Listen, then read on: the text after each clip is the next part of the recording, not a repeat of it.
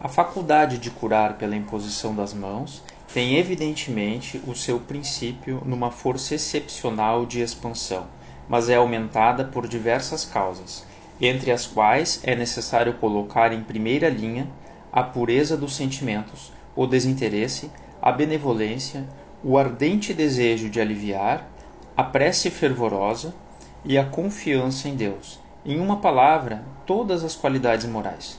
A força magnética é puramente orgânica. Pode ser, como força muscular, dada a todo mundo, mesmo a homens perversos, mas só o homem de bem dela se serve exclusivamente para o bem, sem dissimulação de interesse pessoal, nem satisfação do orgulho ou da vaidade. Seu fluido depurado possui propriedades benfazejas e reparadoras que não pode ter aquele homem vicioso ou interessado.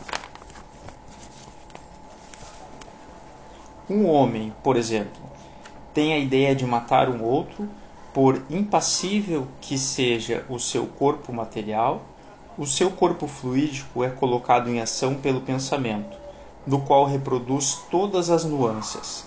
Ele executa fluidicamente o gesto, o ato que desejou realizar o seu pensamento cria a imagem da vítima e a cena inteira se pinta, como num quadro, tal como está em seu espírito. É assim que os movimentos mais secretos da alma repercutem no, no seu invólucro fluídico, que uma alma pode ler numa outra alma, como num livro, e ver o que não é perceptível para os olhos do corpo os olhos do corpo veem as impressões interiores que se refletem sobre os traços do rosto, a cólera, a alegria, a tristeza, mas a alma vê sobre os traços da alma os pensamentos que não se traduzem por fora.